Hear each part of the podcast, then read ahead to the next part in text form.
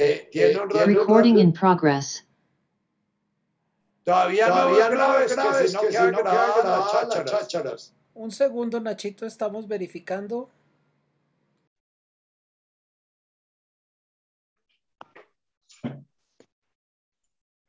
Bueno, agradezco a Luis Fernando que nos está acompañando hoy a causa de las agitaciones de la tatica de Navidad que no alcanzó.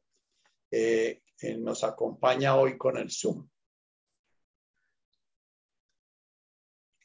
Hablamos en, eh, en otros encuentros de, de las galaxias y de los agujeros negros y de la ecuación de Fibonacci, que es esa ecuación en la cual eh, eh, hay muchos espacios como las galaxias o las flores o los árboles de donde, eh, en donde la elipse es como la forma como se, como se organiza el universo manifiesto.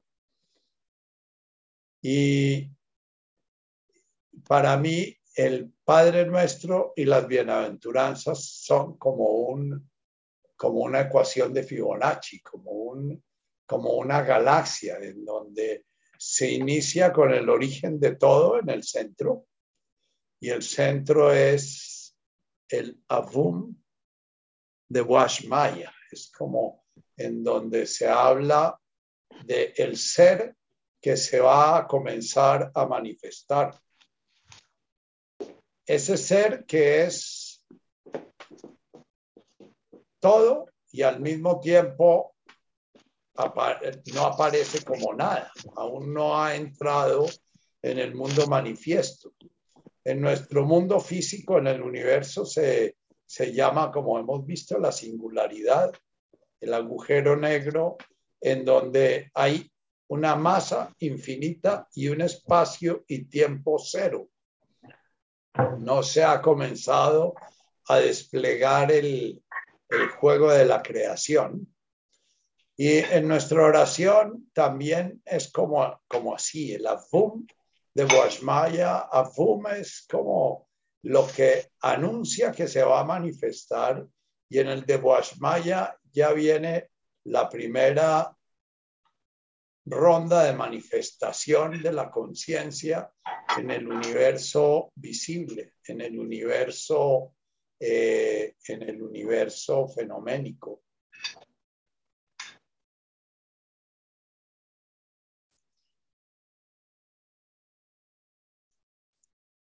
Orar es, hablaba ahorita con una persona que me está ayudando a, a, organizar el, un libro sobre el Padre Nuestro y las bienaventuranzas. Eh, orar es recordar primero que el sentido grande de la vida, el sentido último de la vida es sintonizarnos con el universo. Es que esta conciencia individual que es producto individual de una creación universal y es una forma concreta, distinta y separada de la manifestación de ese todo inicial, ese avum. Esa conciencia ha creado una conciencia refleja, la llamamos, una imagen de sí misma. Y en esa imagen que ha creado después de mucha evolución de la conciencia eh, del animal que primero aprende, vieron el, el, el, el video que sacó a Arvo Part con su de Profundis y su eh, estas bellas antífonas, que es eh, un video tomado en gran parte en las profundidades abisales 2, 3, 5, 7 kilómetros por debajo de la superficie, eh, eh, están todos esos seres luminosos, ¿ya? Y al mismo tiempo es tomado en las, en las partes del océano que ya están muy cerca de la luz, que ya están muy que son esas algas que aparecen varias veces en su danza.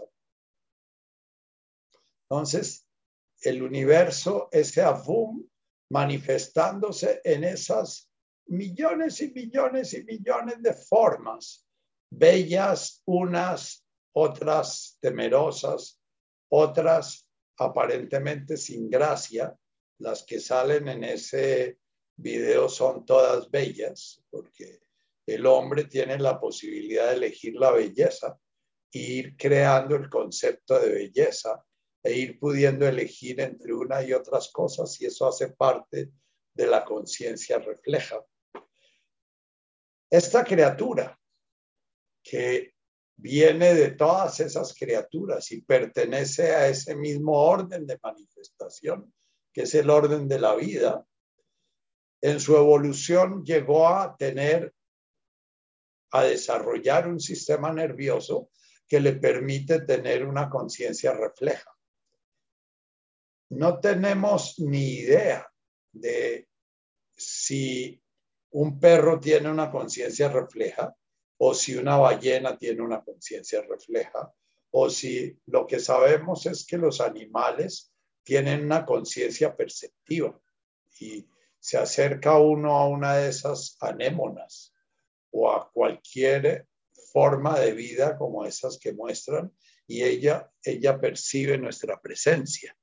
Entonces, hasta una amiba tiene una conciencia perceptiva, tiene una capacidad de percibir lo que acontece en el universo del cual hace parte.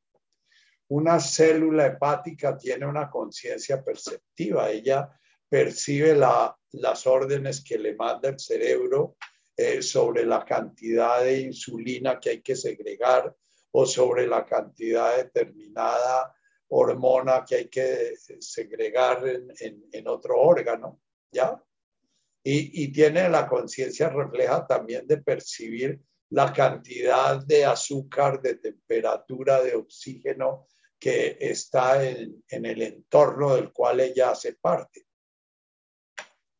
Pero nosotros creamos una conciencia que nos percibe a nosotros mismos percibiendo, nos percibe a nosotros mismos pensando, nos percibe a nosotros mismos, creando una imagen de nosotros mismos. podemos percibir y podemos llegar a percibir la conciencia percibiéndose a través de esa conciencia psíquica que tiene la capacidad de percibirse a sí misma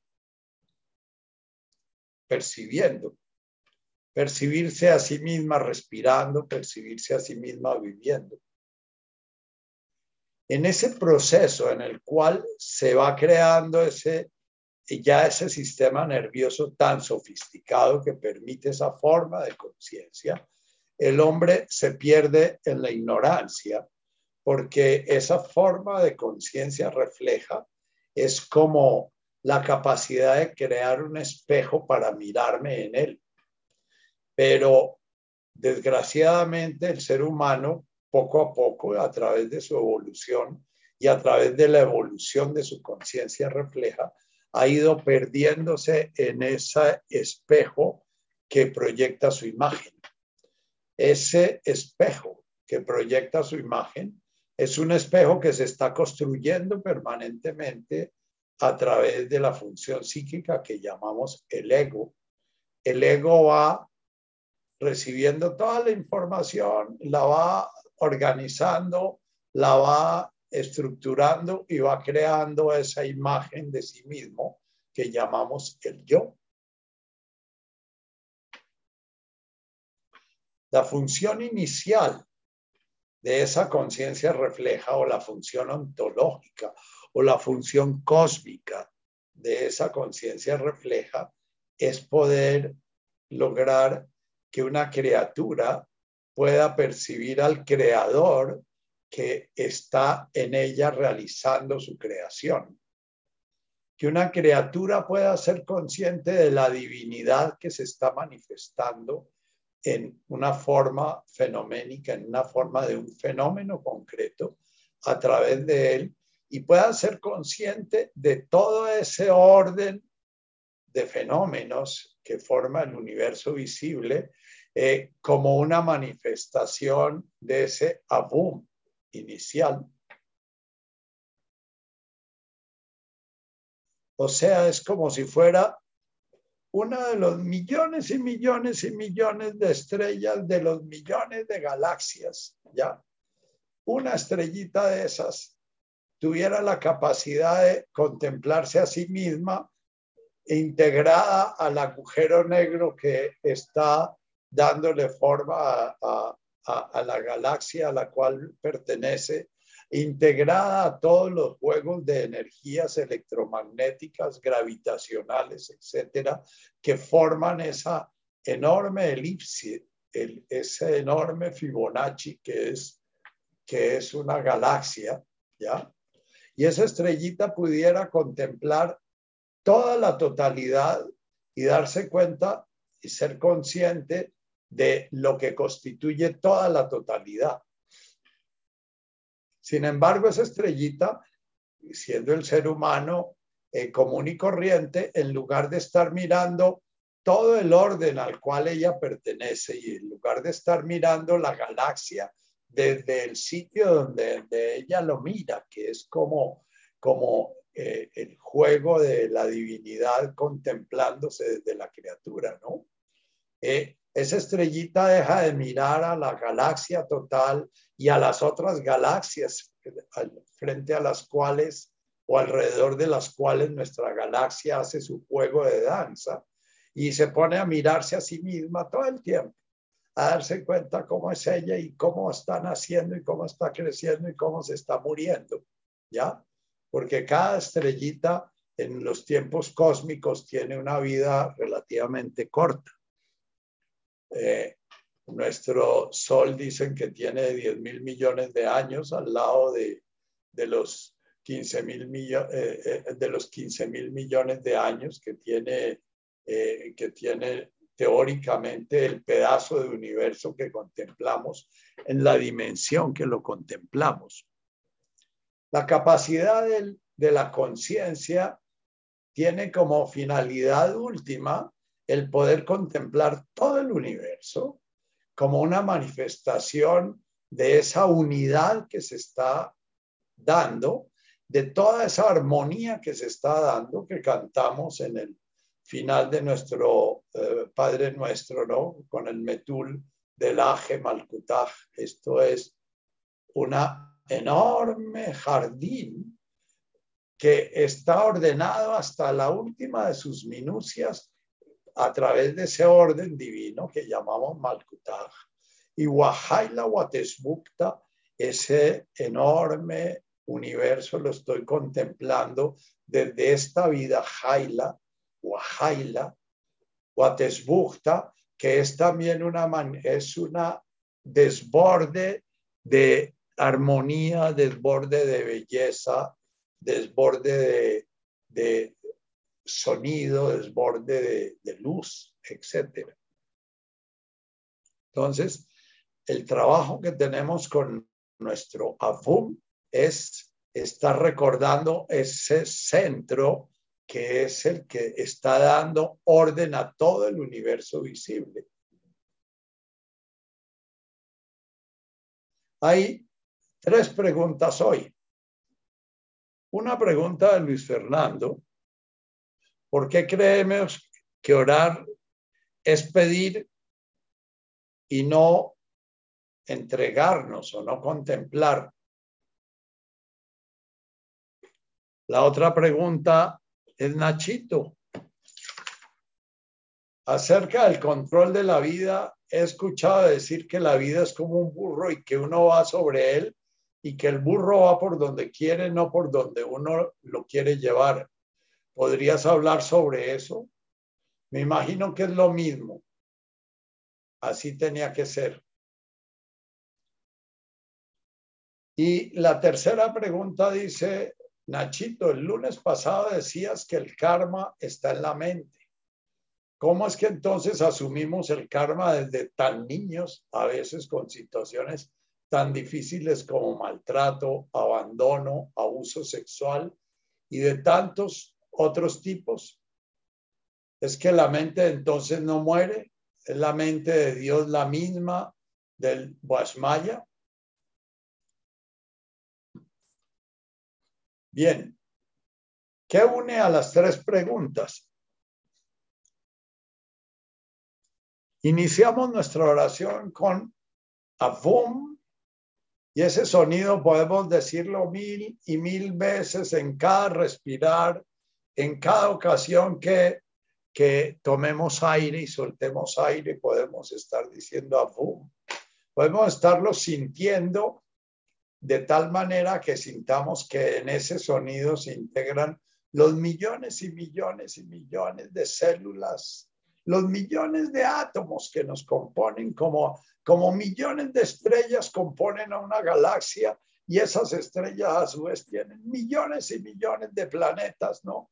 Y esos planetas tienen millones y millones de asteroides y puede que haya millones y millones de formas de conciencia distinta en este universo. Nosotros desde nuestra, desde nuestra pequeñita tierra, que es una, eh, una piedrita chiquita que gira alrededor de una estrella vieja y cansada, que es nuestro Sol, que teóricamente eh, está ya en su proceso de, de, madurez para entrar en su vejez y, y, de acuerdo a los cálculos que hacen los seres humanos, eh, en 4 mil, 5 mil millones de años ya habrá muerto. Eh, eh, nosotros desde ese tenemos una visión de todo el universo desde ese puntico. Y, y, bueno, ya tenemos una visión un poquito más amplia porque ya no creemos que el Sol gira alrededor de nosotros y que todas las estrellas giran alrededor de nosotros como lo creímos por muchísimos y muchísimos años. Y, contradecir eso que era absolutamente cierto y veraz le costó a Giordano Bruno y a Galileo el ser condenados por nuestra iglesia, que creía que, que entendía todo y que tenía la verdad revelada. ¿ya? Eh, ya al menos sabemos si podemos sentarnos a mirar el amanecer y esa es una forma de meditar, comenzar a sentir cómo somos nosotros los que nos movemos y no es el sol el que se mueve.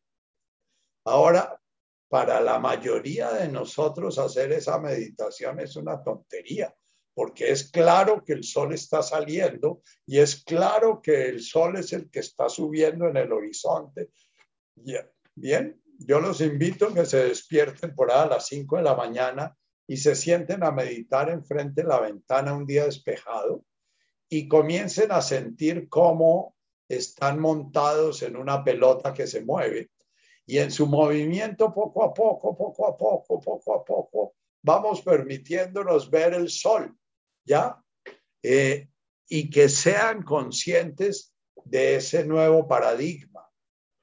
Un paradigma es una forma como nuestro ego o nuestra conciencia psíquica aprende a, interpretar el mundo. El paradigma hasta la época de Giordano Bruno y de eh, para la mayoría de nosotros, porque ya había mucha gente que había hablado de que el sol era el que estaba quieto y la tierra giraba alrededor de él. El paradigma para nosotros es que la tierra es plana como la vemos plana y que además de eso el sol sale y se acuesta y la luna sale y se acuesta y etcétera. ¿Ya? El paradigma que los invito a trabajar es que también siempre creímos que Dios estaba allá afuera y que nosotros aquí estábamos y que Dios había creado todo el universo para darnos gusto a nosotros y que nos que creó el universo para que lo domináramos y para que pudiéramos tener todo lo que queríamos y que si creíamos en el Dios que si era de verdad, ese Dios nos iba a dar muchos premios. Ese era el paradigma que nos enseñaron. O sea, cuando nos sentamos a meditar a las 5 de la mañana y comenzamos a sentir que el sol sale, es igual que cuando nos sentamos a orar y sentimos a Dios fuera de nosotros y sentimos que es un tú a quien nos dirigimos y le pedimos cosas. Con este sonido a de alguna forma estamos haciendo la meditación de sentarnos y sentir que somos nosotros los que nos estamos moviendo y que poco a poco el movimiento nos va permitiendo irnos asomando al borde por donde vamos pudiendo ver el sol. Y si se lo toman muy en serio, ese, ese, ese ejercicio, van a comenzar a sentir en su cuerpo el movimiento, cosa que nunca sentían. Sobra decir que nosotros sentíamos que estábamos quietos y el sol era el que se levantaba. Bien. Hoy en día ya sabemos que nosotros giramos alrededor del sol y que el sol es una estrellita de una enorme cantidad de estrellas que tenía una forma que llamaban Vía Láctea y en, hasta hace 40 años creíamos que éramos la única galaxia. Creíamos que todas las estrellitas que se veían hacían parte de nuestra única galaxia. Y en los últimos años, no muchos, 10, 20, 30 años, han comenzado a aparecer más y más galaxias hasta llegar al punto en que hoy en día se sabe que las, el número de galaxias casi no se puede contar, el número de vías lácteas. O sea, que la, el universo de la forma es tan infinito que no cabe en la mente humana. Entonces, eh, el paradigma anterior hacía creer que éramos el centro de la Vía Láctea y que toda la Vía Láctea giraba alrededor de nosotros. Después comenzamos a creer que nosotros girábamos alrededor del Sol y que el Sol de alguna manera estaba girando en, en nuestra galaxia pero no se sabía qué era lo que amarraba nuestra galaxia. Y lo que amarra nuestra galaxia es una nada. Un agujero negro es, traten de entender, una masa infinita, la cantidad de, de, de, masa que hay en un agujero negro es infinita, pero no hay tiempo ni espacio. Luego ya no hace parte del mundo manifiesto en la dimensión que vivimos nosotros, donde las cosas tienen una masa determinada y se mueven en un determinado espacio y en un determinado tiempo. Entonces, ya en el mundo manifiesto estamos encontrando como una forma, no forma, de Afum, que los físicos hablan de que puede ser el origen de otros universos que hay al otro lado del agujero negro que se están produciendo más y más formas. Entonces, ¿por qué creemos que orar es pedir al, a, a Dios cosas y no que orar es un proceso de entrega?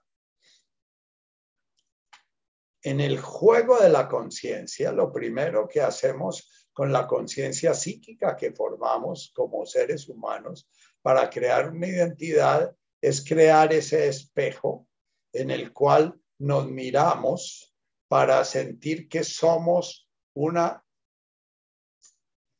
digamos, para hacer conciencia de la forma concreta que somos, que somos en esa manifestación infinita. Es como si fuéramos un granito de arena que está siendo parte de la enorme duna, que está siendo parte del infinito desierto.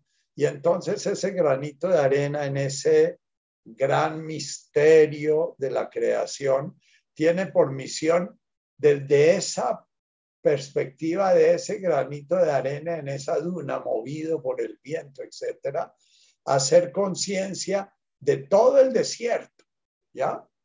Pero él en lugar de estar mirando todo el desierto y estar viendo los movimientos y presenciando cómo el viento lo sube, lo baja y cambia las perspectivas y todo, él lo que hace es quedarse mirándose a sí mismo, se mira y se mira y se mira y se mira y no se da cuenta de la duna, no se da cuenta del desierto, no se da cuenta que su vida es infinitamente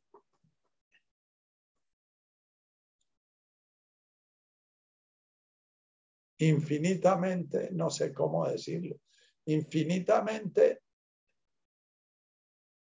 ordinaria, es un granito de arena más de los millones y millones y millones de granitos de arena que al mismo tiempo hace parte de millones y millones y millones de otras formas manifiestas, que lo único que lo caracteriza es que tiene la posibilidad de darse cuenta de el orden al cual pertenece, de darse cuenta de la enorme enormidad de el espacio que de alguna manera él conforma con su infinita chiquitura. Tan vil esclavo, dice Santa Teresa de Escritura, de Jesús, este esclavo, este esclavo, este siervo pecador, eh, eh, la gran vileza, mirad, de quien hoy os canta amor así. O sea, desde, desde el comenzar a realmente relacionarnos con nuestra realidad real, lo primero que tenemos que eh, es intuir y permitir comprender la enormidad de la cual hacemos parte, pero al mismo tiempo la infinita pequeñez que constituimos de esa enormidad. Y la conciencia es precisamente ese juego de poder ver la infinita enormidad desde la infinita pequeñez. Y no hay ningún místico que no haya despertado a la conciencia, que despertar a la conciencia es despertar a la conciencia de la enormidad, que no hable de la infinita pequeñez. San Juan de la Cruz, Santa Teresa de Jesús, Santa eh, eh, eh, los, todos nuestros místicos cristianos y qué no decir de los místicos sufis y de los místicos hindúes y de los místicos el místico por excelencia no cristiano que fue Buda, eh, él reconoce su deidad, ya cuando entra y entra y entra y entra y entra y entra dentro de él, se da cuenta que él es una nada, que, que la realidad de su ser es la nada, por eso el, el vacío es lo que, y es el vacío que percibe la forma y el vacío que permite que la forma pueda ser contemplada. ¿Ya? Bien, entonces entramos a, la segunda frase del Padre Nuestro, el Netkada Shimoch. ¿De qué es de lo que, a dónde tenemos que enfocarnos? Nos dice el Padre Nuestro, ¿dónde tenemos que poner nuestra atención? El granito de arena que se está poniendo la atención en sí mismo anda perdido y si me miraron, si no me miraron. Ese granito de arena que se está mirando a sí mismo, ora siempre pidiendo que el viento no lo arrastre muy lejos, que el viento no lo ponga en un sol demasiado fuerte, que el viento no lo lleve a un río de arena que lo haya, lo desaloje, que el viento no le, no le, no lo desintegre, que el, que el sol no lo, ya, e, ese granito de arena que siente que su sentido es ser ese granito de arena, entonces todo el tiempo se relaciona con un tú imaginario al cual está pidiendo que le dé un significado a ese yocito y a esa existencia que es una, mil, una infinitud de pequeñez en la vida del universo. 30, 40, 50 años de un ser humano frente a los 15 mil millones de años que tenemos de este universo manifiesto y puede que haya miles de universos, eh, eh, eh, es realmente una fracción tan pequeña que ni siquiera alcanza un parpadeo, como dice la, la oración budista. Sin embargo, nosotros estamos tan en, en, en, ensimismado, enmimismado, eh, ensimismados, que estamos todo el tiempo creyendo que el sentido de ser está en ese granito de arena. Netkada Shimoch es Jesús diciéndonos, Shimoch, vacíense ustedes, ese espejo que tienen no lo usen sino para sencillamente sobrevivir y darse cuenta de cuál es el contexto del cual miran. Y miren, Shmoch, miren la inmensidad de la cual ustedes hacen parte. Miren, contemplen, sienten, gocen, disfruten de esa danza que se está dando en su existencia. Y si entonces su existencia duró tres minutos, porque apenas mamá se dio cuenta que estaba embarazada, entonces decidió ir y tomarse la pastilla post, postcoito. O si duró tres meses, porque es casi lo mismo que una existencia que dura 100 años y no logra llegar a salir de su ensimismamiento en el granito. Eh, es lo que llama Biol Chung Han la mera vida. La mera vida es la vida por la vida misma, el granito preocupado por si es grande, si es chiquito, si es gordo, si es flaco, si lo miran, si no lo miran, si, si quedó en la punta de la duna o si quedó en la parte de abajo de la duna o si el viento lo tiró debajo de una roca.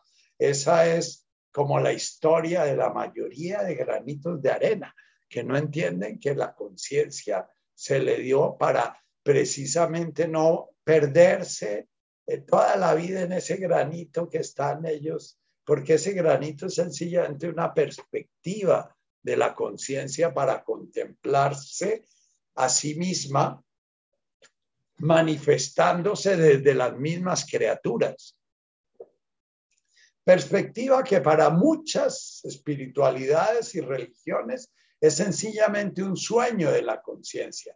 La conciencia entra en un sueño y no explican por qué entra en un sueño y entonces es que la conciencia se pierde eh, en su sueño y, bueno, despierta cuando, cuando de alguna manera eh, el, granito se termina, porque todos los granitos se terminan, o se van volviendo más y más y más chiquitos hasta que se terminan. El granito puede venir de una roca que se va achicando. Ese proceso de achicarse. Richard Bob define a veces la vida espiritual como una roca que poco a poco a través del tiempo se va desintegrando, se va desintegrando y se va volviendo arena fluida. Y esa arena fluida puede ir adquiriendo más y más perspectiva y puede ir colándose y entrando en muchos más espacios de la existencia que la rocota que al principio era en su origen. De esa imagen, a mí me viene la imagen de mirar el matrimonio como esas bolas de, acero de las canteras en donde se meten dos grandes rocas y la bola comienza a girar y las rocas se estrellan y se estrellan y se estrellan. Y cuando eh, ya se abre la, la, bola, la esfera esa, sale una arena fina. Eh, realmente un buen matrimonio es eso, es aquel en que los yoes de cada uno de los miembros de la pareja se han diluido tanto que ya el yo no anda mirándose en el tú de la pareja, ni el tú se mira en el yo de su pareja, sino, sino que, como dice eh, Saint-Exupéry, los dos miran en la misma dirección, los dos se han diluido, los dos han perdido la conciencia de espejo y ya miran directamente la realidad. Mientras el granito se mira en el espejo de, la imagen que ha creado de sí mismo, él lo único que está viendo es como en la cueva de Platón, las, la realidad que le está golpeando y la realidad que lo está afectando y la realidad que lo está eh, eh, eh, formando y la realidad que lo está construyendo y la realidad que lo está destruyendo, pero toda la realidad que mira es la realidad en la medida en que lo toca a él.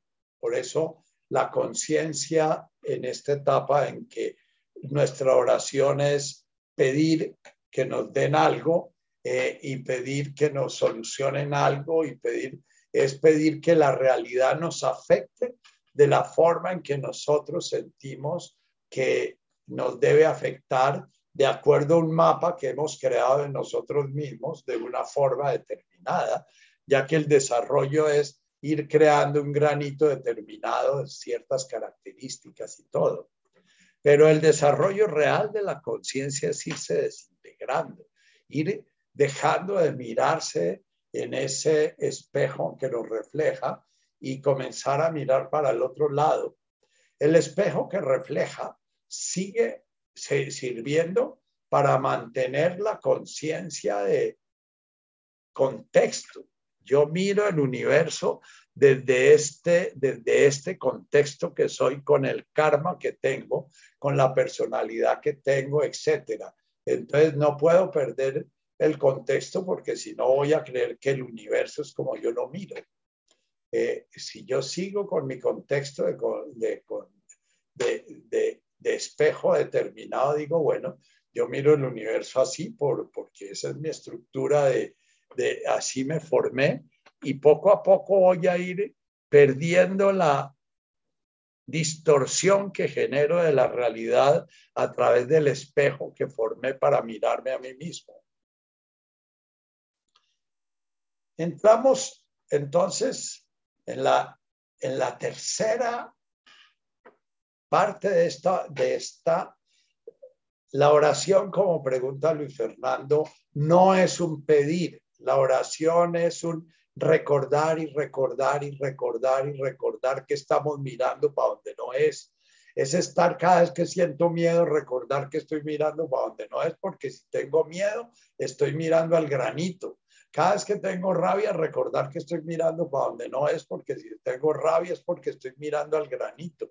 El granito siente miedo, siente rabia, siente deseos. ¿Por qué? Porque él cree que el sentido está en que el granito esté en la punta de la, de la duna o que el granito caiga en el agua porque el granito tiene sed o que el pero o que el granito no caiga en el agua porque teme disolverse en el agua o que ya la vida de la mayoría de, los seres humanos se ha convertido en ser granitos que están todo el tiempo pendientes de ellos mismos y empujando a los granitos de los lados porque sienten que los granitos de los lados estorban y, qué sé yo, y de golpe generando ídolos de otros granitos porque creen que esos granitos los pueden llevar a donde ellos quieren.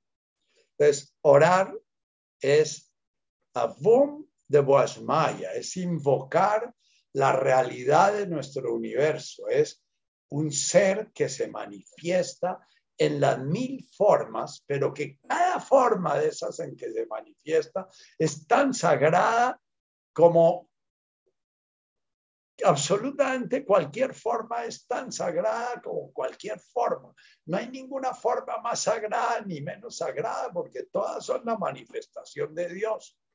Que los seres humanos con su conciencia reflejan logrado desarrollar una conciencia estética y entonces pueden ver la divinidad más fácil en una bella orquídea que se está abriendo que en un niño sacándose los mocos y comiéndoselos. Eh, sin embargo, es tan divina la orquídea abriéndose como el niño haciendo su, su porquería, ¿ya? Es igual, exactamente. La conciencia humana tiene la capacidad de ir creando juicios y bien. Y ahí viene la pregunta de, Claudia. Netkadach Shimoch es vacíese. ¿De qué nos vaciamos? Nos vaciamos primero, silenciamos la mente. Segundo, silenciando la muerte, estamos silenciando los juicios, estamos silenciando la forma como estamos permanentemente definiendo la realidad en función del granito que somos. Entonces la, duna es buena si es una duna que nos da un buen puesto. La duna es mala si nos da un sitio en la duna que, no, que sentimos que no tenemos nada que hacer ahí, que la vida nuestra no tiene sentido. La duna ya. Bien, Netkadach Shimoch es vaciarse y para vaciarnos necesitamos estar recordando que nos tenemos que vaciar. Y cada vez que yo estoy sintiendo una rabia furibunda, porque es que cuando tenía seis años, eh, eh, eh, el cura que me confesó para la primera comunión quiso abusar de mí, es entender que eso no existe, que eso es sencillamente algo que, que sucedió, pero que ya pasó. Pero entonces puede que eso me lleve, como dices tú, Claudia, a despertar memorias en mi cuerpo. Mi cuerpo es ese granito físico que ha quedado marcado por los ventarrones y los aguaceros y que ha quedado marcado por los golpes que, de los cuales resulté yo saliendo como, como individualidad de las rocas que se partieron y, generaron la piedrita que soy, ¿ya? Eh, eso dejó marcas. Pero yo puedo entonces quedarme mirando todo el tiempo las marcas que dejó la historia de esa piedrita que soy o de ese granito que soy, o puedo entonces decir, bueno, pero es que estoy mirando para el lado que no es. Entonces, este sentimiento de pánico que siento porque está dándose una serie de circunstancias que llevan a mi cuerpo a recordar esa circunstancia determinada, entonces yo miro de alguna manera esa circunstancia, pero la observo desde cada Shimon diciendo eso no existe en el presente. Y ese sentimiento que tengo es algo que vine precisamente a limpiar, porque ese es el karma. El karma son las memorias que van quedando en la conciencia que de alguna manera toman forma en la forma que encarnamos. El karma marca la personalidad, el karma marca el sitio donde encarnamos, el karma marca la, la, familia en la que encarnamos, el, el karma marca las circunstancias que vamos a vivir. Y esas circunstancias que se nos dan para vivir, se nos dan precisamente para ir dándonos cuenta que esas heridas profundas y todo son ilusión porque ya nos están dando y que cuando se dieron fueron maravillosas porque de alguna manera de ahí salió esta forma concreta desde la cual se está dando la realización del universo. Entonces, el karma está en el cuerpo, sí, porque depende si yo nazco de un padre alcohólico con una deformidad o con un trastorno psíquico eh, significativo, si yo nazco de, de, una madre fumadora que no tuvo en cuenta para nada las necesidades que yo tenía de feto, eh, eso es karma. Eh, si yo nazco de, de, una de una madre que no tenía que comer y que estaba en unas circunstancias terribles, eso es karma. Entonces el karma se manifiesta en lo físico, pero lo físico no es el karma.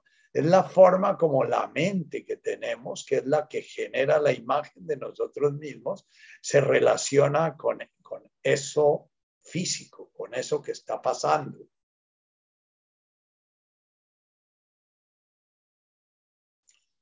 Les he repetido yo muchas veces que un karma bondadoso puede ser nacer con un retardo mental, porque un retardo mental puede ayudarlo a uno a tener unos papás que no esperan de uno eh, las maravillas ni nada y pueden quererlo más como es.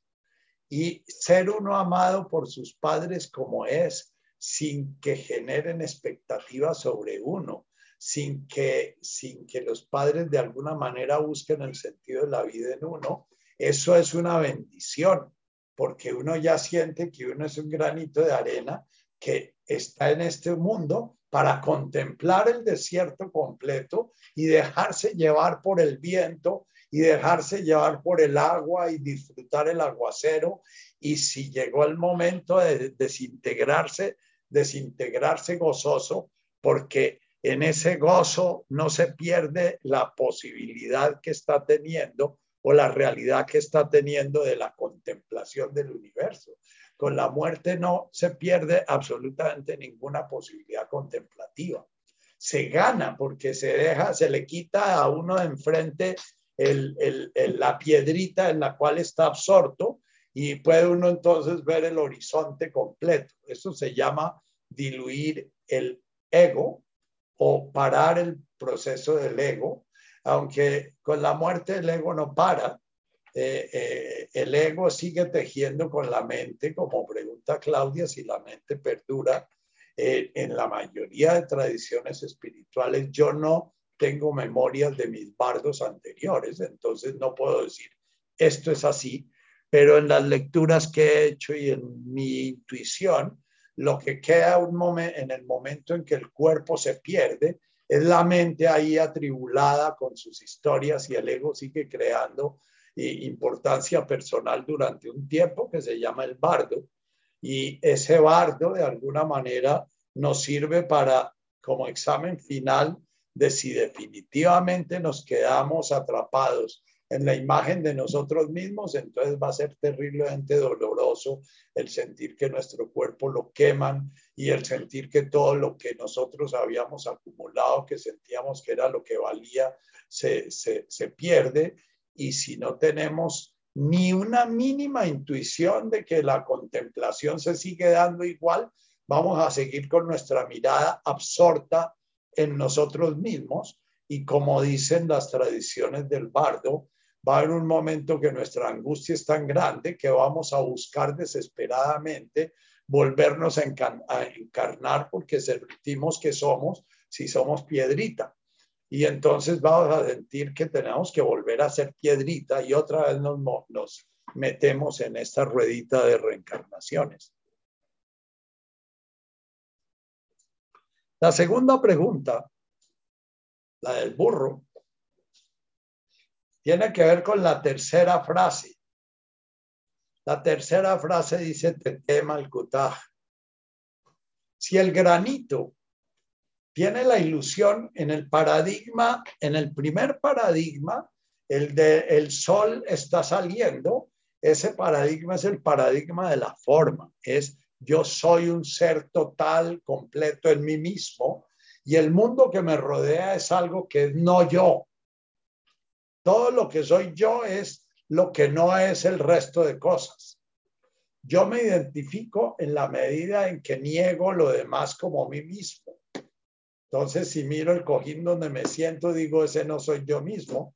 Si, eh, si miro a cada uno de ustedes, digo, eso yo no soy, yo no soy eh, Claudia, yo no soy Juan Pablo, yo no soy Jairo, yo no soy, yo no soy, yo soy Nacho, yo soy Nacho, yo soy Nacho, yo soy Nacho.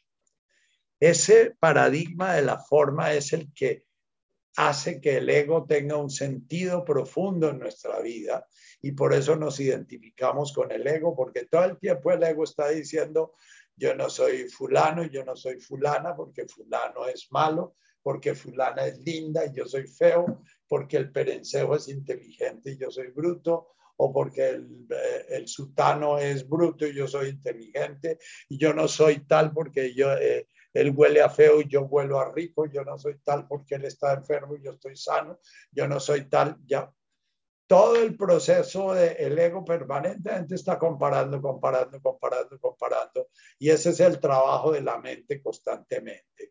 Lo que nos pide el Netkadach Shimoj es pare, pare ese ruido para poder mirar para afuera, para poder mirar en dirección al infinito, para poder mirar el vacío. ¿El vacío de qué? El vacío de esa identificación con esa forma concreta que somos nosotros entonces, poder mirar una flor mirando una flor, poder mirar a un prójimo mirando al prójimo, poder mirar lo que estamos, oír lo que estamos oyendo, oyendo lo que estamos oyendo.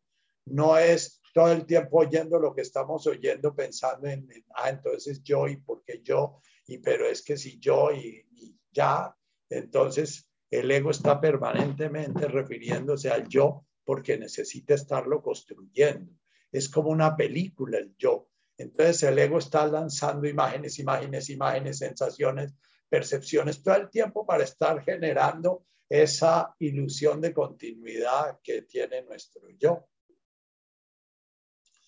La tercera frase de esta oración, que es como esa entender nuestra galaxia completa desde el agujero negro de la Abum, que da textura y forma a toda la galaxia.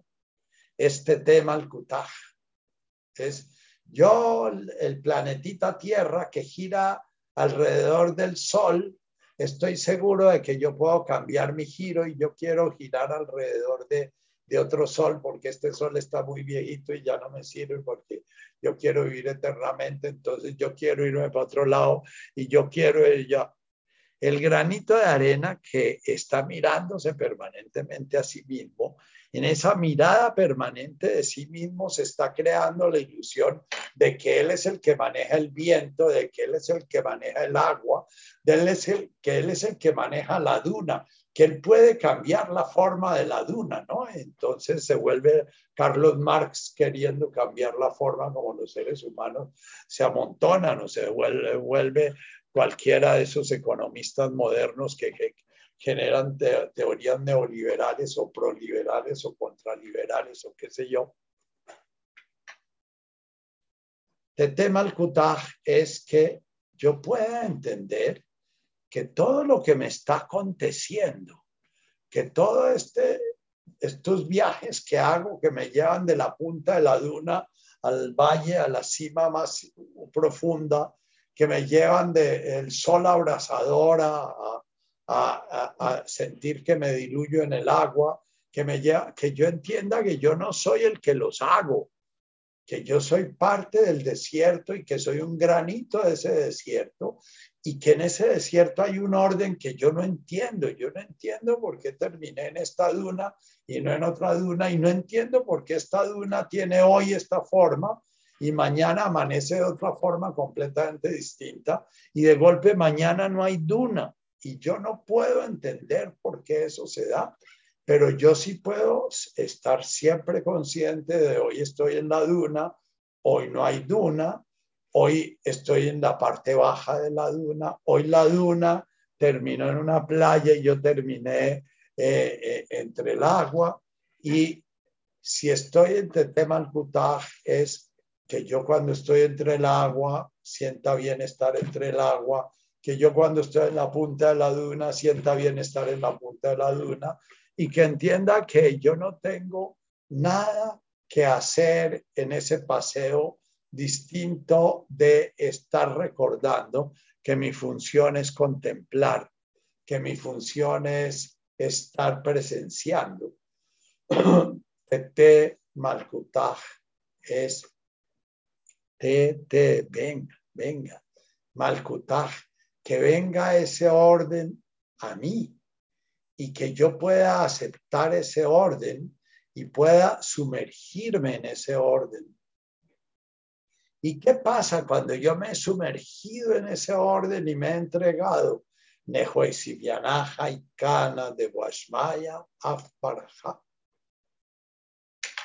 Comienzo a diluir completamente la ilusión de la forma. Me vuelvo uno. Afbaraj, la nueva traducción de, de Neil Douglas. Baraj es esta forma concreta, este granito, es de Guasmaya, es uno con de Guasmaya. Yo soy el desierto y además soy el sol que calienta el desierto y soy el viento que mueve el desierto y soy el agua que se chupa el desierto y soy la nube que a veces refresca el desierto y soy todo, soy todo lo que estoy contemplando. Nehoisibianaja y Cana. Esa frasecita es la frasecita que canta la iluminación, nada menos.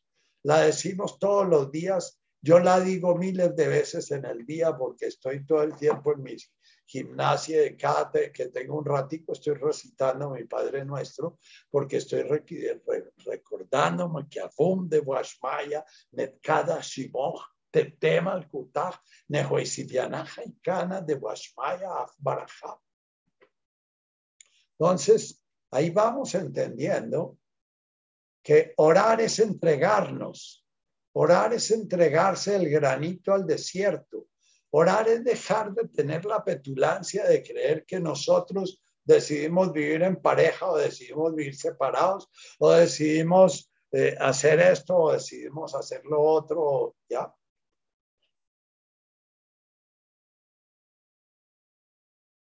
Cuando Angulímala comprende que ha matado más de 800 personas y despierta a la enorme ilusión de lo que era su pesadilla y se da cuenta del enorme sufrimiento que, que, que, que, está, que ha impartido a muchos seres humanos, todo lo que le dice el Buda es, usted tiene que estar en el presente. No importa cuál fue su pasado, lo que importa es que usted está en este momento dejando de mirar al granito. Usted comenzó a mirar la realidad, está dejando de mirar el universo en función suya y ha pasado a mirar el universo en función del universo. ¿Ya? Entonces, el universo sigue, vuelve la pregunta de Claudia, el karma. Eh, la pregunta de, de, de Soraya, realmente yo uso la metáfora del burrito porque es una metáfora que usa un eh, sufi, porque el, el sufi explica que la vida es como un burro y que uno es, la conciencia se monta en el burro y comienza a querer manejar el burro siempre porque le enseñaron desde chiquita a que tenía que llevar el burro al norte, al sur, al oriente, al occidente. Y, y, y, y de golpe pelea y pelea y pelea con el burro, como la mayoría de nosotros los seres humanos nos pasamos la vida entera peleando con el burro. Pelea y pelea y pelea y pelea y pelea.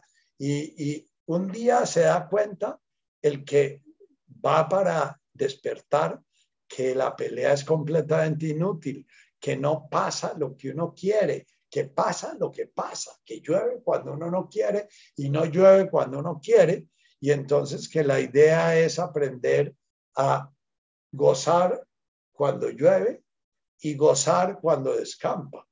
Y no desear que llueva ni desear que descampe. Ahí está el truco.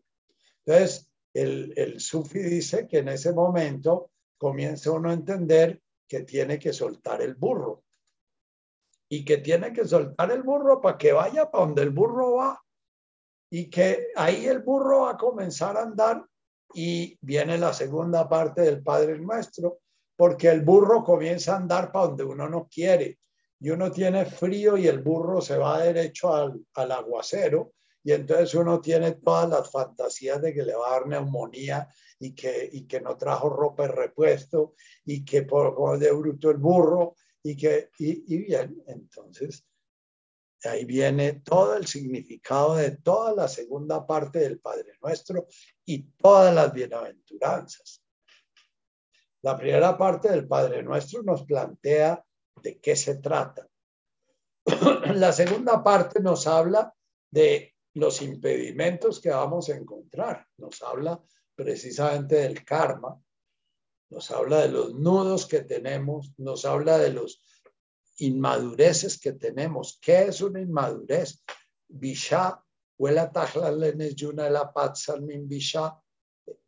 Lenes yuna es estar todo el tiempo distraídos en el mundo que se está reflejando en nosotros. Todo el tiempo distraídos en si nos miraron, si no nos miraron, si tosimos, si no tosimos, si nos duele, si no nos duele, porque Estar uno ensimismado es estar distraído. Huela tajla lenes yuna. El bisha es precisamente aquellas partes de nuestro psiquismo que quedan atrapadas y prisioneras en experiencias muy, muy traumáticas que el ego no pudo resolver y no pudo integrar y entonces quedan por ahí por fuera de la conciencia. La paradoja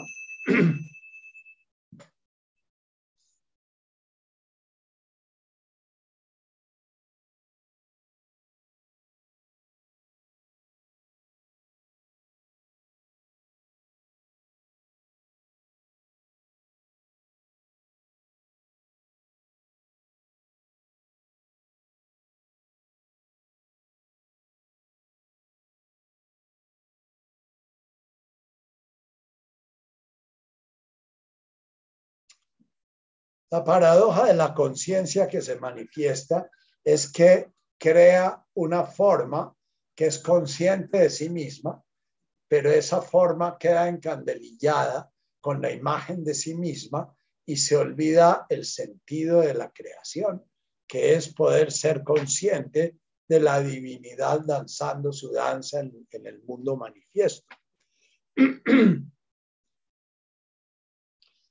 La segunda parte del Padre Nuestro entonces nos pide recordar Jaulan Lachma de Sunkanan Yahomana, recordar que la conciencia refleja es sabiduría, Lachma, es conocimiento, es, pero al mismo tiempo recordarnos que necesitamos la ayuda de Lachma, la sabiduría, la gran sabiduría que es cantada en Rujá, en la primera bienaventuranza, la sabiduría del espíritu, del paráclito. Entonces, el camino de la conciencia ya nos avisa esta primera frase, es unir nuestra conciencia individual psíquica, ponerla al servicio de la conciencia una, es voltear la conciencia refleja hacia reflejar el universo que es la imagen que tienen la mayoría de espiritualidades sufis y orientales, hablan de que la conciencia, el trabajo de la conciencia es limpiar el espejo. ¿De qué lo limpia uno? De la imagen que tiene de uno mismo para poder estar reflejando el universo en ella. Hablan Lachma de Sunkanan Yahomana, que podamos utilizar nuestra conciencia, ese milagro que es la conciencia refleja, que Richard llama el primer milagro, y lo podamos unir a la conciencia una en esta jornada de Sunkanan, lo que necesitamos en la medida en que necesitamos en este Yahomana, en el día de hoy, pero al mismo tiempo Yahomana es la jornada de esta vida que podamos estar mirando los nudos en los cuales nos entreveramos con los prójimos y nos empujamos y nos maltratamos en la relación con los prójimos, porque todo el tiempo estamos mirando al prójimo como el que nos causa o como el que nos podría dar. Siempre estamos mirando al prójimo como si fuera la teta que nos va a calmar el hambre o como si fuera la, la, mala madre que nos está causando el sufrimiento. Y entonces todo el tiempo estamos enredados con el prójimo y por eso nuestra mente vive generando juicios y juicios y juicios y juicios y juicios, porque nuestra relación con el prójimo es como una madeja de lana hiper, súper enredada que se enreda y se enreda y se enreda y se enreda con los juicios y los juicios y los juicios.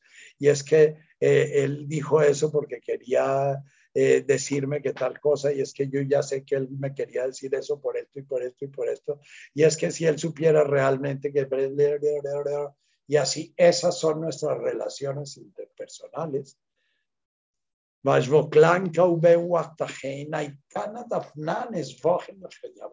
Aikana es cuando el ser que está en conflicto, eh, así como eh, Aikana de Washmaya Baraja, une los dos seres y los integra.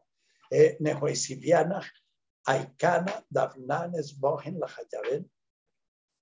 Nuevamente, este Aikana es, en lugar de vivir con mis prójimos enredándome y fregando y pidiendo y exigiendo y reclamando y controlando y, y, y demandando y qué sé yo, es soltarme. Hay una serie eh, japonesa que estamos viendo de Netflix, que de ya Navillera, eh, una serie que tiene, una serie coreana que tiene precisamente el tempo y el, el espacio muy de Oriente. Eh, se la recomiendo porque lo lleva a uno a quietarse y, y, precisamente trata de cómo la familia es un entuerto, un nudo de víboras, llamaba, llamaba eh, eh, François Mauriac eh, a la familia, ¿no? Es un entuerto de, reclamos y al mismo tiempo de exigencias y culpas y, todas esas cosas. La, la, familia y la familia, la proximidad, todos los seres que de alguna manera han convivido con nosotros hacen parte de ese Kauben y de ese Waktaheim. Y de lo que se trata es que para poder utilizar la sabiduría tenemos que comenzar a desatar los nudos en cada presente, cada día de nuestra vida. Si vas a presentarte al altar y tienes un nudo con tu hermano, ve primero, habla con tu hermano, resuelve el nudo y después vienes al altar, dice Jesús. Eh, eh, o sea, cada encuentro es un encuentro en que podemos anudar más, enredar más, reclamar más, exigir más, esperar más, o puede ser un encuentro en que puedo aceptar la otreidad de mi prójimo, su singularidad y aceptar que sencillamente él es otro granito de arena de este gran desierto que está viviendo su pelea de tratar de mirar afuera y no pudiendo mirar afuera. Es cuando logramos que nuestros prójimos se vuelvan de alguna manera, nos podamos integrar a ellos, así como la cuarta oración pide integrar de Boashmaya con Afbarajá, o sea, todo el desierto con el granito de arena. Aquí pide integrar todos los los prójimos que hay a nuestro alrededor con los cuales nos tejemos en el conflicto y en el sufrimiento, porque eso es la vida afectiva, la vida del sufrimiento por el, por el, por el querer que los prójimos no sean como son y querer que nosotros no seamos como somos, e ir aflojando eso de tal manera que termine siendo cada prójimo como una ola en la cual podemos surfear y nos va llevando a la playa de la paz y la serenidad interior. Huela Tajlalenes Yuna El nos va a hablar nuevamente de cómo el narcisismo, esa imagen de nosotros mismos, ese espejo eh, enfocado hacia nosotros mismos, nos lleva a ver la realidad sencillamente como un entorno que se genera por nosotros, que todo lo que pasa alrededor, todo lo que se habla, todo lo que se dice, todo lo que cambia, el aguacero que cae, lo que el hermano que se muere, tiene que ver con nosotros, ¿no? Es no nos distraigamos, vamos a la fuente una y entendamos que el desierto tiene un orden y que cuando de alguna manera un prójimo choca con nosotros o un prójimo se aleja de nosotros, no tiene nada que ver con la voluntad de ese prójimo ni con la voluntad de nosotros.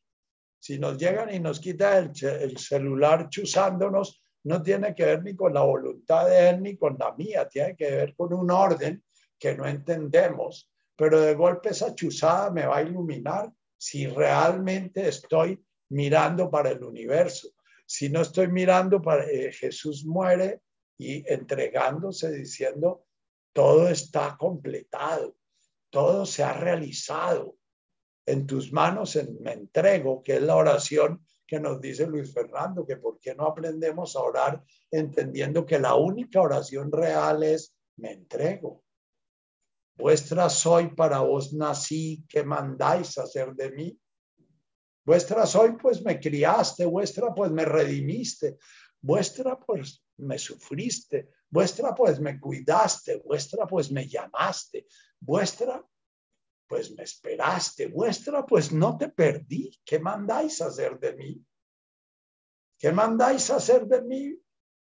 Pues, mi buen Señor, ¿cuál tarea le habéis dado a este pequeño, a este simple, a este insignificante pecador. Vuestra soy. Veis aquí mi corazón, yo le pongo en vuestras manos, mi cuerpo, mi vida y mi alma, mis entrañas y afición. Pues por vuestra me ofrecí. Eso es oración. Es estar uno, dadme vida, dadme muerte, dad salud enfermedad, dadme fe, sequedad, lo que me deis. Y el trabajo de la conciencia es estar contemplando el orden. Y como dice la primera, la octava y la novena bienaventuranza, en la medida en que estemos insistentemente, como la segunda bienaventuranza, un lauile, manteniéndonos firmes, orientando el espejo de la conciencia a la afuera, no a nosotros. Cada vez que veamos que estamos mirándonos a nosotros afectados por X, es decir, esto, ¿para dónde estoy mirando? Tengo que mirar para afuera, tengo que mirar a la calle, tengo que mirar lo que me está mostrando la vida en este momento, ¿ya? Y ese esfuerzo de mantenerme encima del burro, aunque el burro vaya para donde uno quiera, es lo que cantamos en la segunda bienaventuranza. Veis un lauile, el que se mantiene firme, aunque sienta que el burro se va a tirar por el precipicio. Pucha, me entrego. Dadme vida, dadme muerte, dad salud o enfermedad. Yo cuando canto esto en mi oración de la mañana tengo miedo porque digo, ojalá no me tomen en serio, porque no sé si todavía estaré ya en la capacidad de soltar al burro para que él camine para donde él quiera, o voy a seguir peleando con él.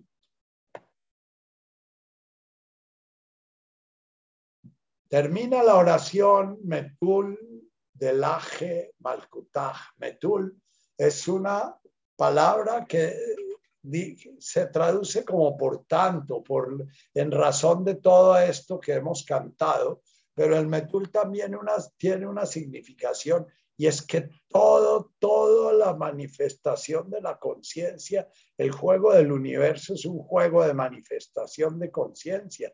Entonces ahí yo afirmo que esa fuerza que tiene la conciencia, que lleva a la conciencia a seguir despertando a pesar de todo. Metul delaje malkutaj, esa fuerza es la que va a poderme mostrar a mí el orden de malkutaj.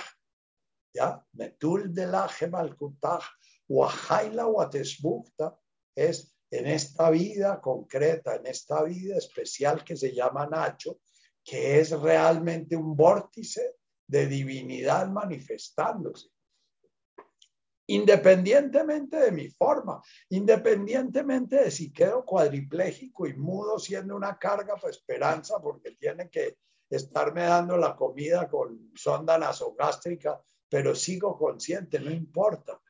Sigo siendo la divinidad manifestándose en un ser que puede ser consciente de la divinidad que se manifiesta y que se manifiesta en él. En él como forma, pero como forma que hace parte de un enorme organismo que es el universo entero, no como una forma que es el centro del universo alrededor del cual anda reclamando y, y fregando la pita.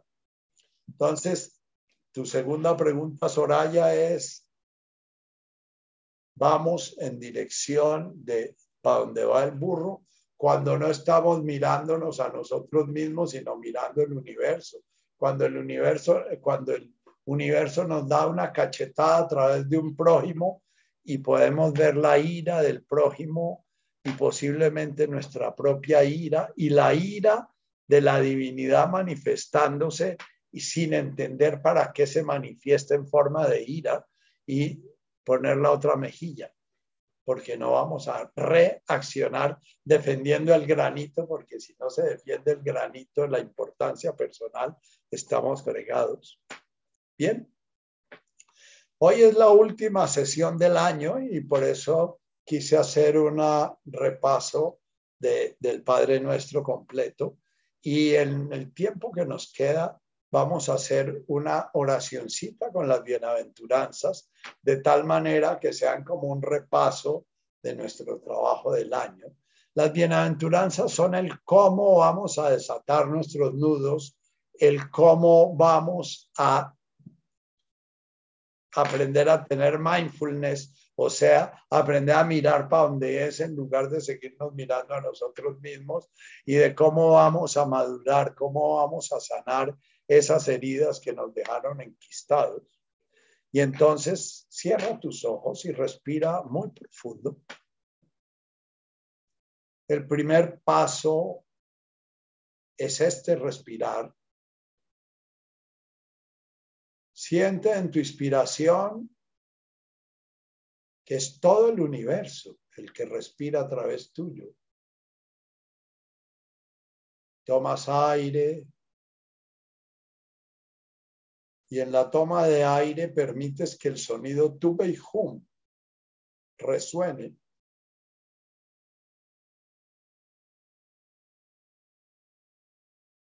Estás bien, estás enfocado, estás pudiendo ir en tu camino.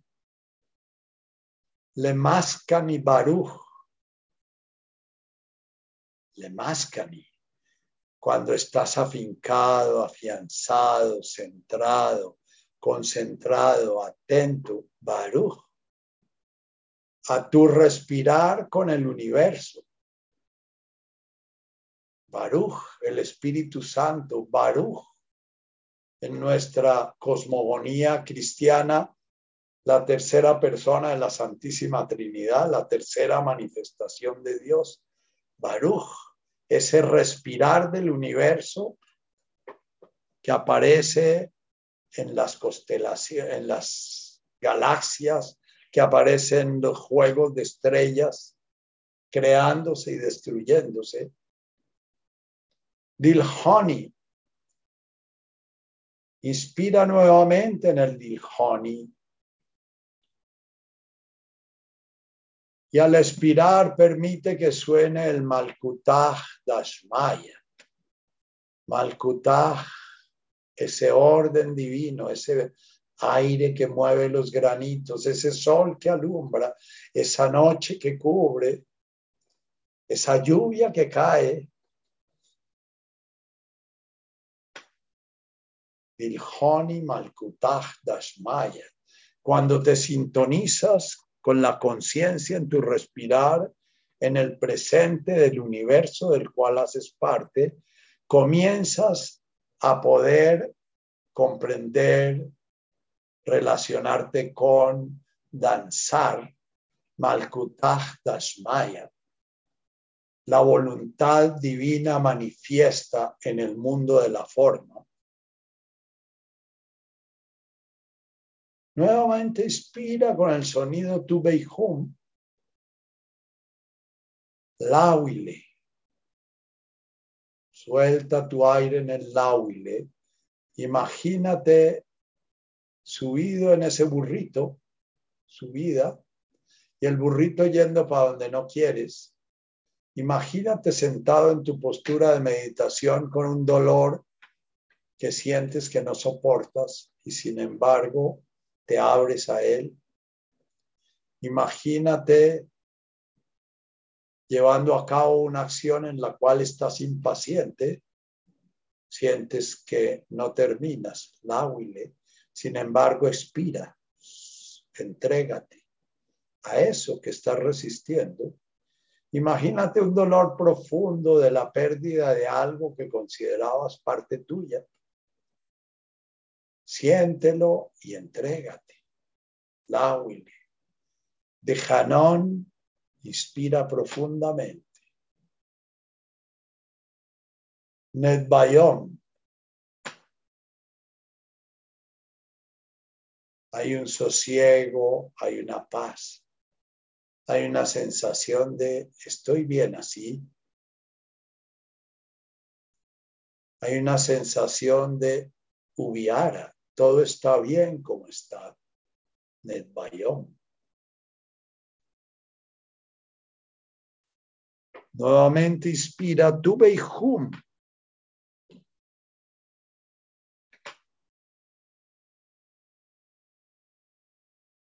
Y al expirar te entregas en un lamaquique.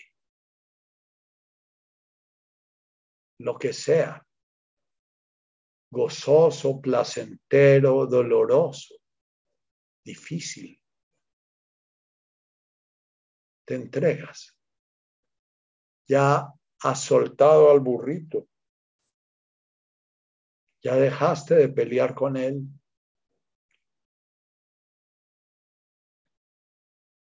Inspiras profundo, dijanón.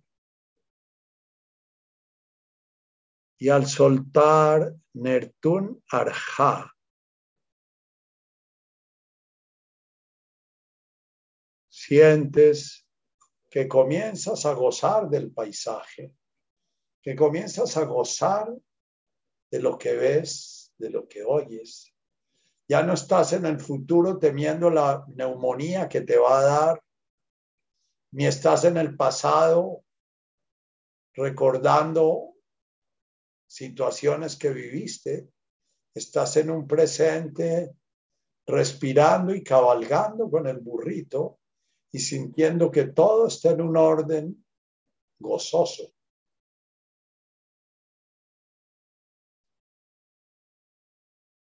Nuestra traducción heredará en la tierra.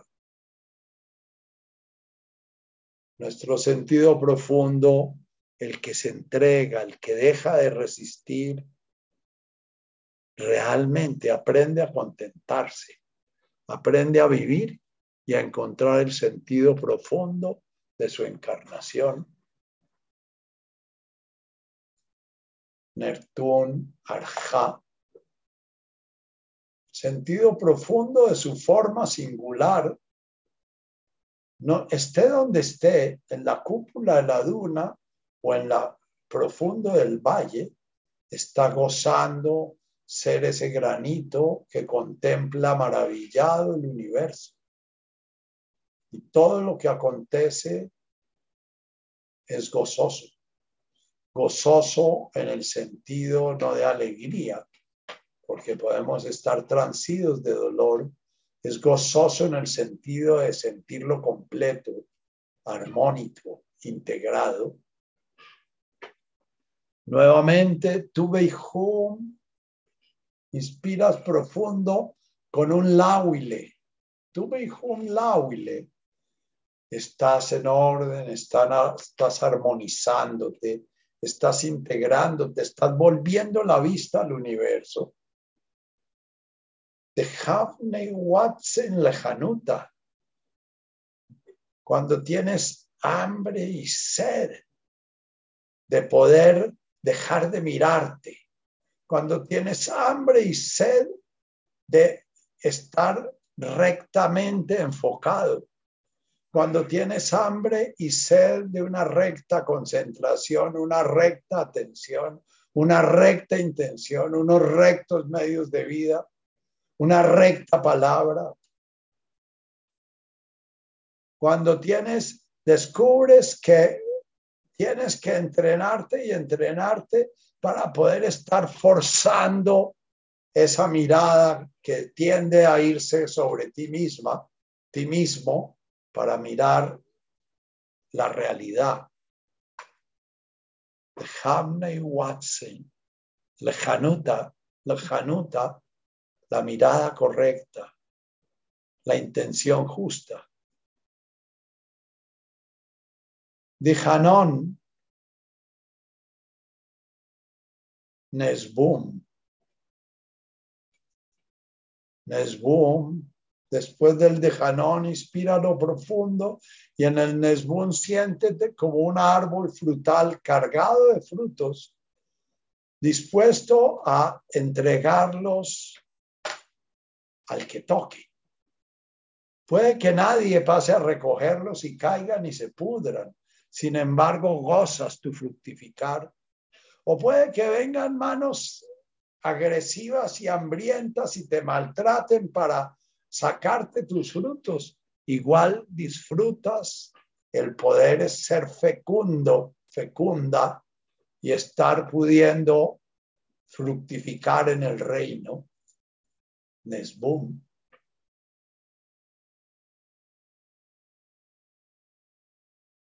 Y nuevamente inspiras en este momento en que estás sintiendo que el burrito sabía para dónde ir, comienza a abrirse una manera nueva de ver el mundo. Tu Beihum lan Rahmani. Tu Beihum inspiras y sueltas en lan Rahmani. Suéltate completamente, entrégate. Tan Rahman es el gran útero, el gran continente que contiene todo, absolutamente todo, no excluye nada. La misericordia, el amor. Teleihum, tomas aire, Teleihum, Neihum Rahme,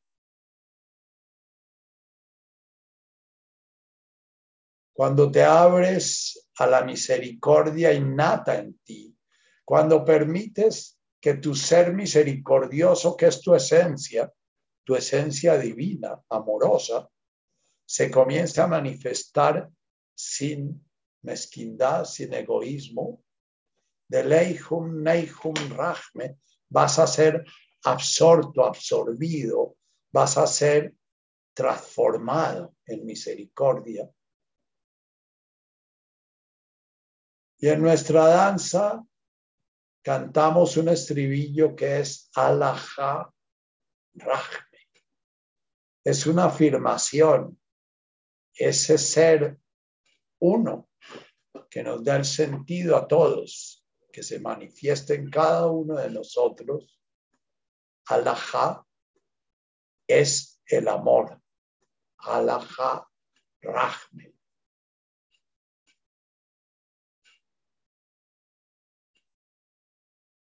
Y nuevamente inspiras profundamente tu Beihum, nuevamente la Ilain.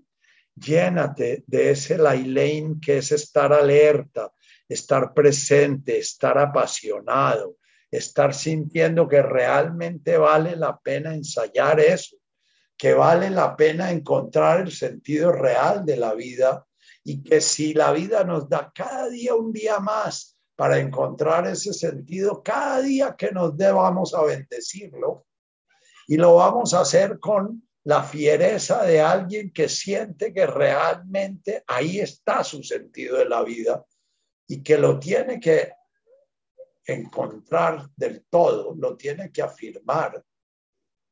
Tu beihum that came lebon, that came el que ha purificado su corazón, ¿de qué lo purifica? De narcisismo, lo purifica de interés personal, lo purifica de importancia personal. Ya, ya tiene su ego al servicio de Lagma, al servicio de la sabiduría que encarna en él. Ya su ego no está velado ni encandelillado con el granito chiquito que es él, y, con, y, consentirse que no es, brilla ni hace como debiera brillar, sino que ya está su ego expandiéndose y usando toda la inteligencia de ese, de ese primer milagro al servicio de ese segundo milagro, que es este despertar a lo que llamamos nosotros la visión divina en tu la Elaine that came los que tienen el corazón puro, los que han purificado su corazón. De Hanon, Nesun la alaha, porque ellos en ese momento ven a Dios, Dios los consume, Dios, arden en Dios. Ese ardor divino lo podemos ver en la poesía de los místicos, en Rumi, en San Juan de la Cruz, en Santa Teresa. Y nosotros lo podemos sentir en algunos momentos en que se da la realización. Tuve home, la Elaine that came Levon, Hanon Nesun la Y nuevamente inspiramos profundamente, tu Beihum, y en nuestro aspirar hay un Lafdaish Lama. Es, ya nos hemos vuelto canales, nos hemos vuelto vehículos de la paz. La paz no pertenece a nadie, la paz es el universo entero. La paz es el orden que rige el universo. Sin embargo, para volvernos vehículos de esa paz, tenemos que hacer un camino. Es un camino en el cual el resultado final es que nuestra existencia se vuelve un pozo de paz, un canal de paz, un río de paz, una nube, pero sin ninguna intención. No vamos a hacer tratados de paz, ni firmar tratados de paz, ni hacer una guerra para hacer la paz. Sencillamente es algo que fluye de nuestro ser como parte de esos frutos que vimos en el, la cuarta bienaventuranza, en el mesbum de la cuarta. Tuve la lama, netkarum. En estas personas que esparcen la paz, se ve y se manifiesta claramente el linaje divino son llamados hijos de Dios. Y a eso se refería Jesús cuando hablaba de ser hijo de Dios. Ya Dios se manifiesta tan claramente a través de cada ser que ha llegado a este proceso de poder esparcir la paz a través de él, que podemos ver claramente a Dios en su presencia y nuevamente inspira y entramos nuevamente en la elipse. Volvemos a mirar hacia el agujero negro. Tuve hum lailein, desrep metul genuta. Tuve hum eres bienaventurado cuando te sientes desgarrado, te sientes perdido, te sientes confundido, te sientes a veces sintiendo que has logrado momentos de gran luz, pero entras nuevamente en la noche. Porque tu trabajo y mi trabajo y el trabajo de cada criatura es llevar al universo entero a la conciencia. Y tenemos que una vez que salimos a la luz, volver nuevamente a la oscuridad.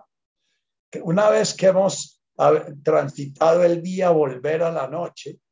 Desrep metul genuta, es bienaventurado estás cuando te sientes sacudido, dislocado, te sientes desengañado, te sientes desanimado, metul genuta, nuevamente genuta, por esa sensación de no poder mantenerte enfocado en el universo y volver nuevamente a ti, a tus sombras, volver nuevamente a ti, a tus karmas, Dilhoni nuevamente nos va a sonar ese sonido glorioso, Malkutah Dashmaya. Estamos en este caso no solamente vislumbrando el orden del reino, sino ya estamos produciendo en nosotros a través de ese desrep meturgenuta, estamos produciendo ese orden, ese Malkutah Dashmaya. Y tenemos que tener la y tenemos que tener la pureza del corazón y tenemos que tener una paz afincada completamente en la paz del universo para poder soportar este ser sacudidos y ser desmembrados nuevamente para que es cada vida de nosotros repite la vida de Jesús o del Buda o de porque cada uno de nosotros recorre el mismo camino y a través de cada uno de nosotros el universo va despertando. Y por último, tuve y Mats, inspira profundo.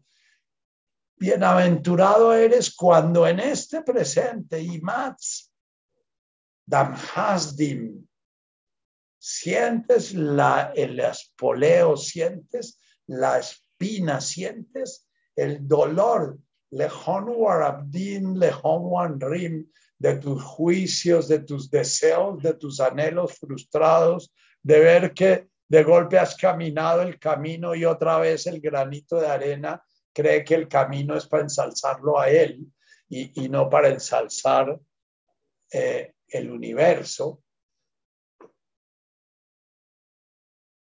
Hasdin Lejón, Wamrim, Lejón, Urabdin, todos esos diálogos internos, todo ese ruido interior, el Eikon que a aquellos que les pasa eso, dice el Eleikones, a aquellos, metul kulamisha, kul milavisha, bodagalusa, lo lleva por ese empuje que hay a despertar de la conciencia, lo lleva a un estado de conciencia de una profunda confusión y de una, de una profunda nostalgia de Dios y de una profunda, mi alma tiene sed de Dios, cuando llegaré a ver su nombre o en dónde te escondiste, amado, y me dejaste con gemido, como el siervo huiste, o por qué pues has llegado a que este corazón no le sanaste y puesto que le has robado, porque así le dejaste y no tomas el robo que robaste,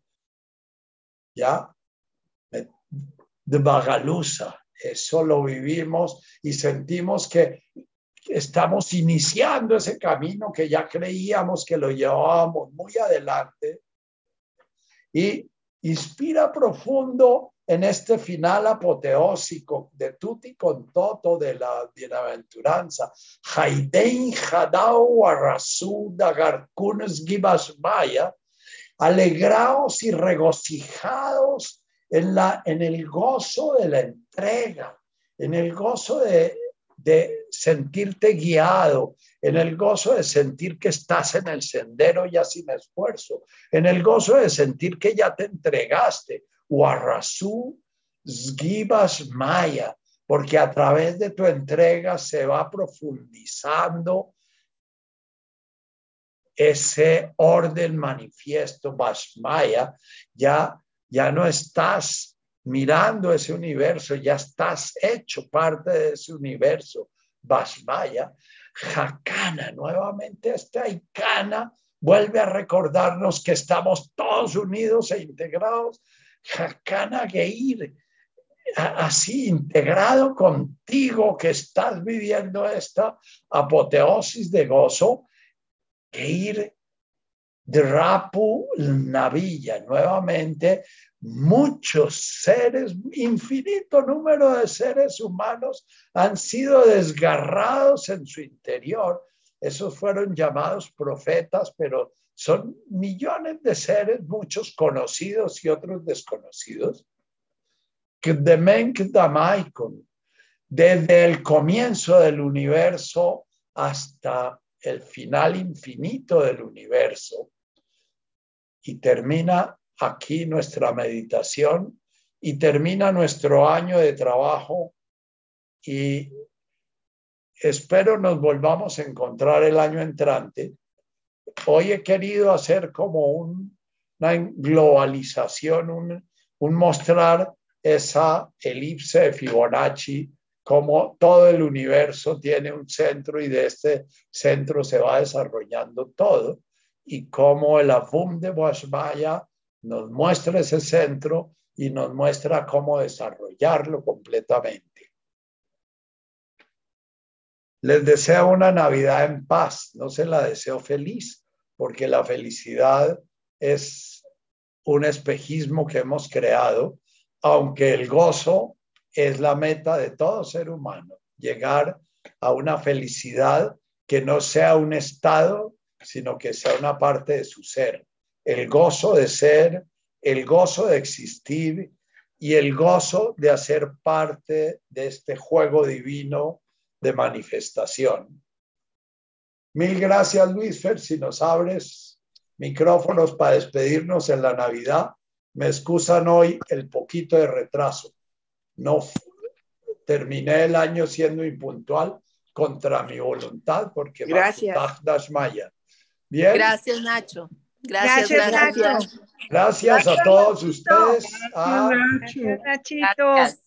Gracias, Nacho. Muchas gracias, por todo este año. Muchas una Navidad en paz y un nuevo año de mucho trabajo interior. Ah, gracias. Gracias, gracias. Gracias, saludos. Hasta luego.